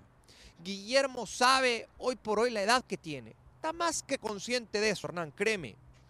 Eh, Guillermo sabe que hoy su equipo no la pasa bien y por ende él tampoco. Él no le gusta estar en, en un equipo que recibe tantos goles. Él no es que esté cómodo en un equipo que otra vez va a pelear por mantener la categoría. Pero él, él está en un nivel competitivo donde quizá muchos a su edad difícilmente le va a alcanzar. Entonces él dice, pues quiero estar en el mejor nivel competitivo a pesar de que sea uno de los peores equipos o el peor equipo que hay hoy por hoy en, en Italia. Pero respecto al otro guardameta de selección nacional, todos saben y todos están conscientes que tarde o temprano se le tiene que presentar la oportunidad a otro portero. Muy bien. Eh, ¿Puedo hacerle una más a Mauricio Imay? Hernán, ¿hay por tiempo? Supuesto, eh, por supuesto, acá, acá, hay libertad, señor del Valle. Acá hay libertad, acá sí. no interrumpimos como es, como es la costumbre del programa. Lloramos muy poco con el VAR, hablamos poco del arbitraje y dejamos que hagan la cantidad de preguntas que quieran. Mauricio, la nueva en Copa Oro, de Ramos, Jorge Ramos y su En Copa Oro, eh, Jimmy Lozano dijo que el naturalizado tiene que estar muy por encima del mexicano para convocarlo y para darle una oportunidad. Si hoy somos conscientes, Mauricio, sí. Julián Quiñones no está muy por encima del Chucky, no está muy por encima del Chino Huerta, no está muy por encima de Orbelín Pineda. ¿Usted cree que si Quiñones va a una convocatoria es más que todo por la presión de los directivos y habría una incongruencia de Jimmy Lozano si lo convoca cuando hoy este naturalizado en cuestión no está por encima de los, de los mexicanos? Yo difiero, José, perdón. Difiero Sí. para yo sí lo veo por encima. A lo mejor no por encima del Chucky, pero sí por encima de los otros dos. Y entiendo y respeto mucho el gran momento que hoy vive el eh, Chino Huerta. Respeto mucho y valoro, aplaudo lo que ha hecho Orbelín Pineda en el fútbol griego y el aferrarse al sueño europeo a pesar de no haber tenido minutos con el Celta, decir voy a ganar menos y voy a, una, y voy a ir a una liga eh, perdón el término, pero más jodida, y, y ahí está peleándola. Eh, pero pero al, al final yo sí veo eh, características distintas en, en Julián Quiñones, y por supuesto que le puede ayudar Julián a dar el salto de calidad en ese último tercio de la cancha. Yo también Mira, lo veo por Mauricio, encima, pero Jimmy Lozano muy por encima, muy por encima. Mauricio se Jimmy. tiene que ir, pero nosotros le vamos a responder a, a- a José del Valle seguramente, porque, porque creo que también pasa por características diferentes. O sea, aunque pueda jugar esa posición, yo creo que Quiñones tiene características diferentes, entre esas el gol que no tienen estos otros jugadores. Sí, tema, tema para, para analizar, tema interesante. Sí. Mauricio, creo que tienes poco tiempo. ¿eh? Si te queda algún, algún minuto, eh, cortita lo de Santiago Jiménez suplente, Raúl Jiménez titular. A ver un poco la explicación de Mauricio May, ¿eh? y ya con eso te dejamos en libertad. Mira, no, no es tanto una explicación de Mauricio Imay, sino un poco lo que, lo que Mauricio Imay logró eh, investigar y saber desde adentro del grupo. Y me decían, de repente en México tenemos mucha prisa por, por encontrar a ese joven que nos solucione cualquier cantidad de problemas que hemos tenido históricamente en el fútbol mexicano. Y cuando ya lo tenemos, queremos de inmediato aventarlo al ruedo y me, y- y- me decían, tampoco está tan mal de repente tratar de, de blindar, de proteger, de arropar a ese joven y llevarlo de a poquito. No quemarla en la primera o en la segunda. Porque si Santiago Jiménez juega todo, en algún partido no va a ser gol. Y como está hoy por hoy el entorno y como ha estado a lo largo de los últimos años de selección mexicana, al que le van a cortar la cabeza es a Santiago Jiménez. Y tampoco es justo. Y tampoco lo merece y no sabemos qué tan hecho está para, para responder a esas adversidades. El mensaje de Jaime Lozano es, por lo menos esa lectura le doy, es contra Alemania mi delantero uno. Y por eso mañana va a arrancar Santiago Jiménez. No tengo duda de eso. Abrazo, Mauricio. Abrazo, gracias. Fuerte abrazo para todos. Vio, Mauricio May dije. desde Filadelfia con toda la previa de lo que va a ser mañana este México ante Alemania. A ver qué viene a pasar factura del Valle, lo dije, lo dije, lo dije. ¿Qué dijo usted? ¿Qué dijo usted? No, que Carolina decía que el titular tiene que ser Raúl Alonso Jiménez. Yo le dije a Caro, no, no, no, el parámetro es Alemania y ahí va a jugar Santi Jiménez. Ahí está. Pero también le dije que a Santiago Jiménez hay que llevarlo de a poco, que es el delantero del presente futuro. Sí, sí, está bien. Está bien, eso lo, eso lo compro con Chucky Lozano y con Quiñones, ¿eh? la delantera de México. Esa es la delantera de México. Pero que hay que trabajarlos con- sin, eh, sin prisa, con cierta pausa, que se vayan ganando su espacio, que Sin se vayan consolidando. Hay que hacerlo. Pero es que hoy ya se lo ganó.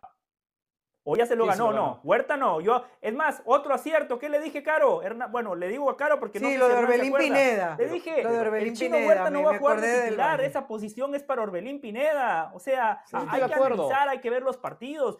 Yo no me sumo a las generalidades. Yo estoy hablando de un caso puntual. Santi Jiménez ya se ganó la oportunidad. Hernán, usted mencionaba a Musiala, ¿no? Le gustó Musiala. ¿Usted cree que en Alemania decían, uh, en el pasado mundial tiene nada más 19 años, ¿para qué lo vamos a exponer? O contra Estados Unidos, o nada más tiene 20 años. No, a esos jugadores tenía un recorrido lento. hay que darle la responsabilidad.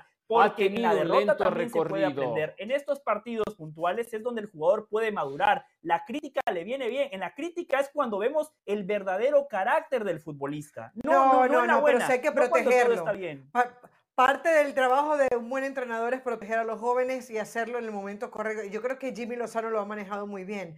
Por, eso, eh, Martino no lo llevó al Mundial. Una cosa, no, ya, eso es otra cosa. Pero a ver, una cosa, no es, no es que le guste más o menos eh, Santi Jiménez a Jimmy Lozano, es que a él le ha gustado hasta ahora lo que ha visto en, en Raúl Alonso Jiménez como le ha funcionado, lo puso como titular. Ahora, yo no sé cuál hubiese sido la historia si Raúl Alonso Jiménez tuviese marcado un doblete, ¿no? No sé si le hubiese dado la titularidad a Santi contra Alemania, ¿no? Probablemente hubiese puesto los primeros 45 minutos a Jiménez. O sea, tampoco es que hay, unas cosas que, tiene Raúl Alonso Jiménez que no tiene Santi. Está bien que ponga Santi de titular ante Alemania, pero tampoco es que lo tiene que poner porque no hay otra opción. Hay opciones. Tampoco cuando entró Santi hizo una gran diferencia. Hubo una pelota por derecha que hace un control pésimo y se va la pelota. O sea, sabemos que tampoco es eh, la, mejor, la mejor versión de delantero de México como número 9 históricamente al nivel de, al nivel de los mejores del mundo, al nivel de un Haaland o al nivel de, un Lewandowski. O sea, está muy lejos. Entonces, de a poquito, ¿quién lo, compara despacio. Digo, por mencionar, por mencionar, por, por, la pretensión mediática que existe de Santiago Jiménez, Santiago Jiménez, Santiago Jiménez. Despacito, tranquilo, ¿eh? Lo, lo, va llevando de a poco, lo va consolidando de a poco. Con estos futbolistas hay que hacerlo de esa manera. Algunos explotan a los 16, otros a los 19, a los 20, 22, pero hay que saber llevarlos y lo está llevando bien. ¿eh? Vamos a la pausa. ¿eh? En minuto, las novedades para la gente de la América que viene aquí en Estados Unidos. ¿eh? También el tema, lo que pasó con Guatemala, con Honduras, con El Salvador en la Liga de Naciones. Se volvemos.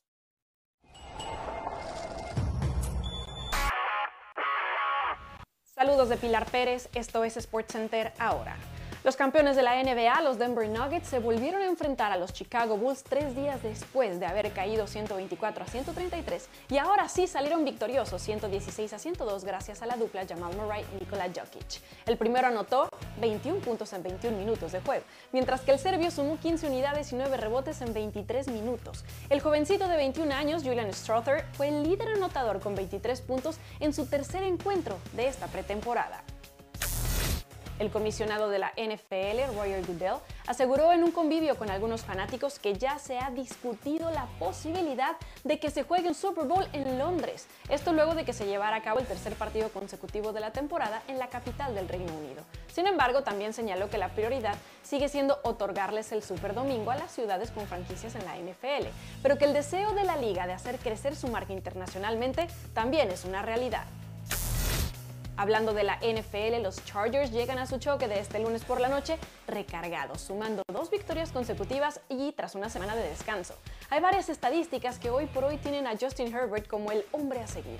El mariscal de campo de los Chargers se crece cuando de partidos en Monday Night se trata. Ha ganado los últimos tres de esta índole en los que ha arrancado como titular. Y esta temporada sigue demostrando el gran quarterback que es, sumando más de 287 yardas por aire, completando más del 70% de sus pases y apenas lanzando una intercepción. Por el momento que vive, sumado al regreso de Eckler, pone a los Chargers en una mejor situación que sus rivales. Así que no se pierdan esta noche la acción del Monday Night Football, los Dallas Cowboys contra los Angeles Chargers en el SoFi Stadium, a las 8 pm del Este, 5 pm del Pacífico, solo por ESPN Deportes. Esto fue SportsCenter ahora.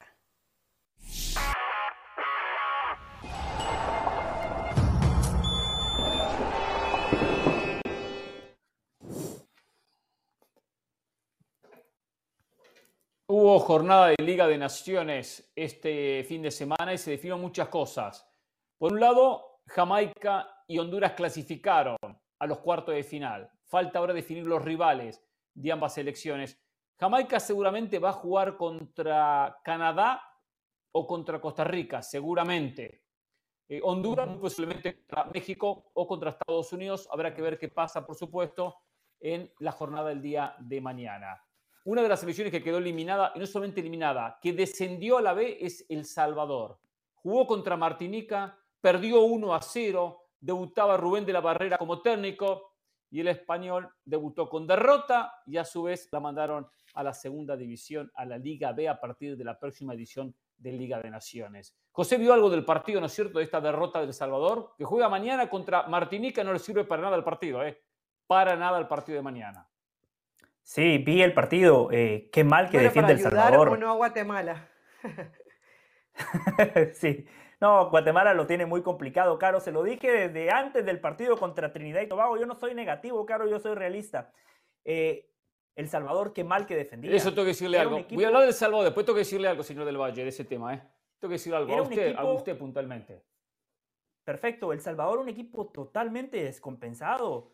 Lagunas entre líneas. Los, los futbolistas de Martinique encontraban no espacios, encontraban carriles y encima son muy eh, rápidos, muy físicos. El número 10, Labo, la verdad, jugó como un crack, hacía cada jugada, tiraba túneles, sombreritos. El marcador fue engañoso porque en realidad Martinica lo tuvo que haber ganado por una diferencia mayor. Rubén de la Barrera, la verdad que llegó a vender humo, eh, muy mal. Encima, eh, un entrenador que nadie lo conoce. Eh, echar a Hugo Pérez fue un error, más allá de que los resultados de Hugo Pérez fueron malísimos. Si yo fuese salvadoreño, hoy estaría muy molesto, porque pongo Jorge Ramos y su banda y me dicen que El Salvador descendió a la B. Si el viernes me decían que podía clasificar a Copa América. Por aquello de las cosas. no, no, no, usted viene a burlarse.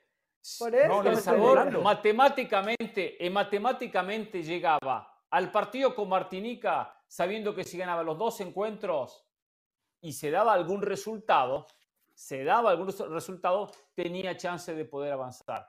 Perdió, perdió. Yo di información y no opinión.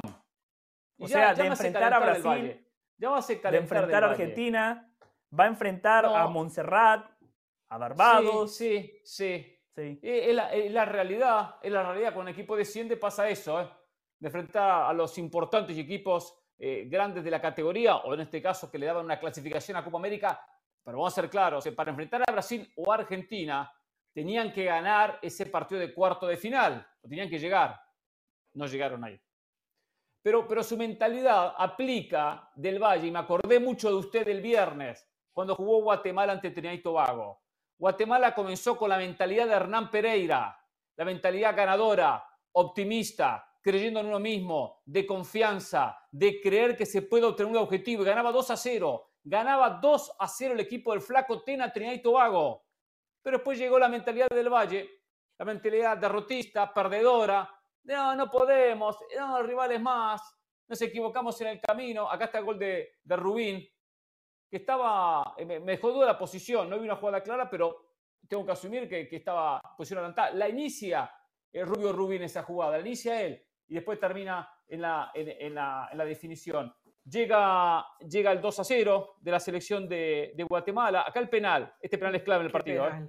El penal es clave en el partido que lo termina complicando y ya ahí lo deja en una situación incómoda. 2 a 1. Después está tiro de esquina, llega la anotación llega el 2 a 2. Y bueno, parecía que llevaba un empate.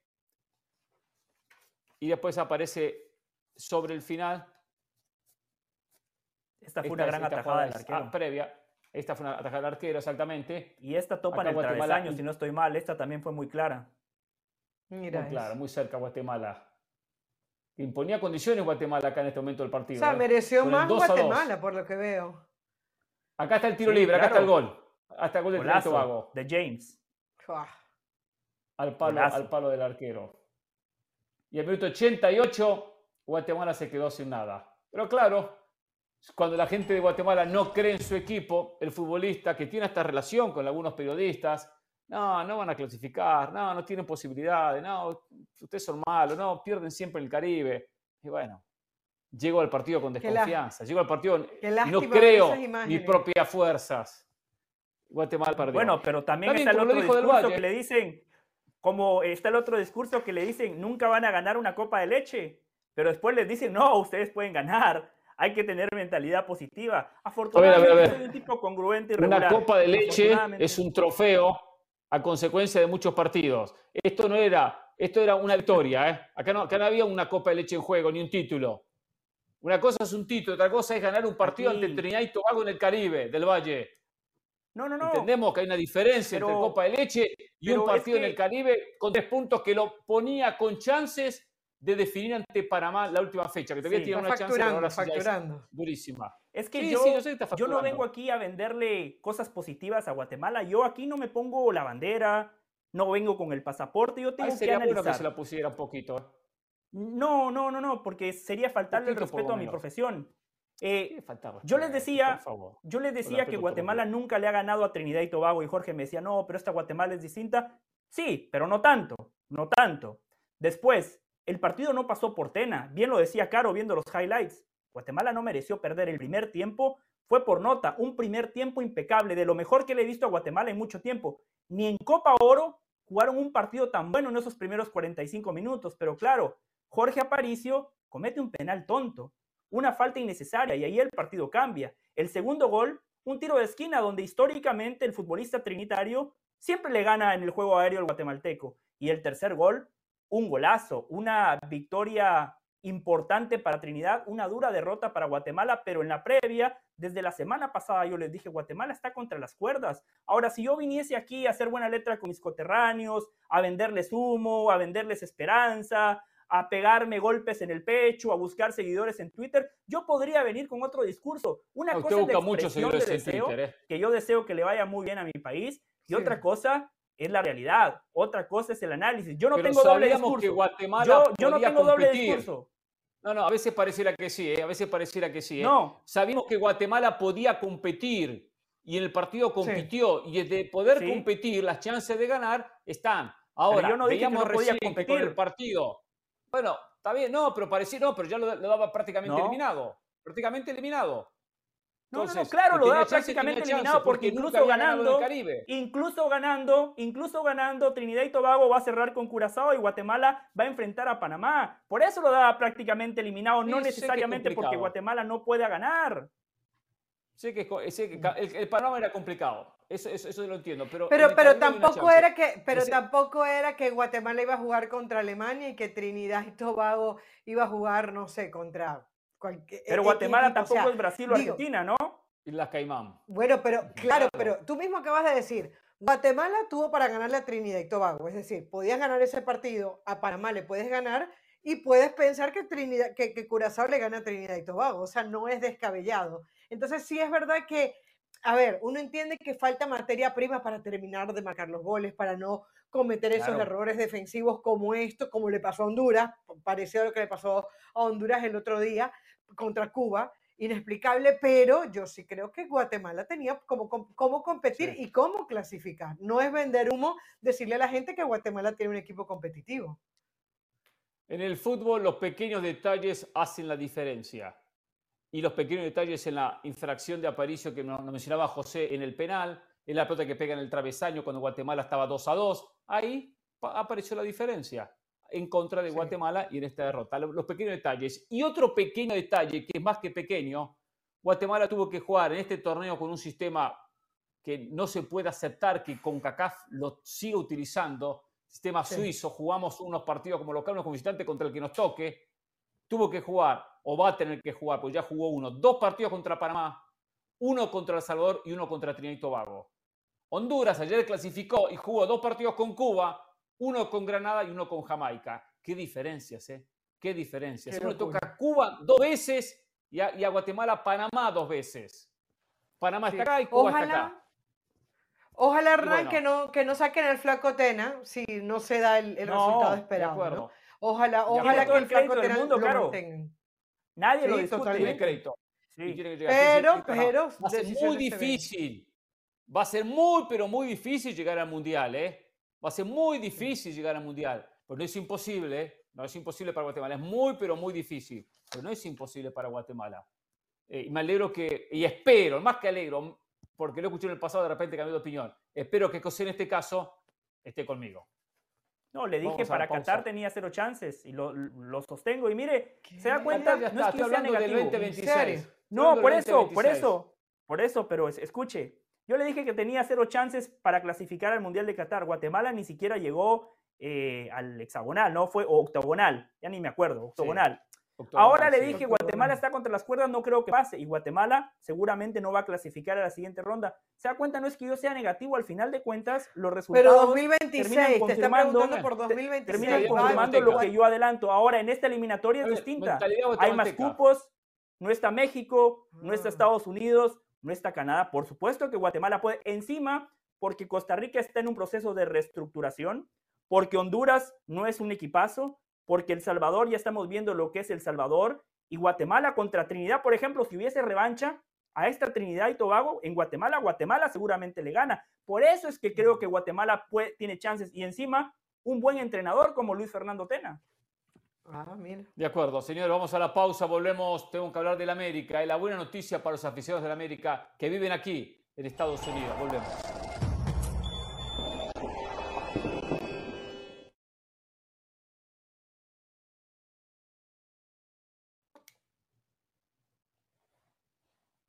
A ver, una cosa, no nos...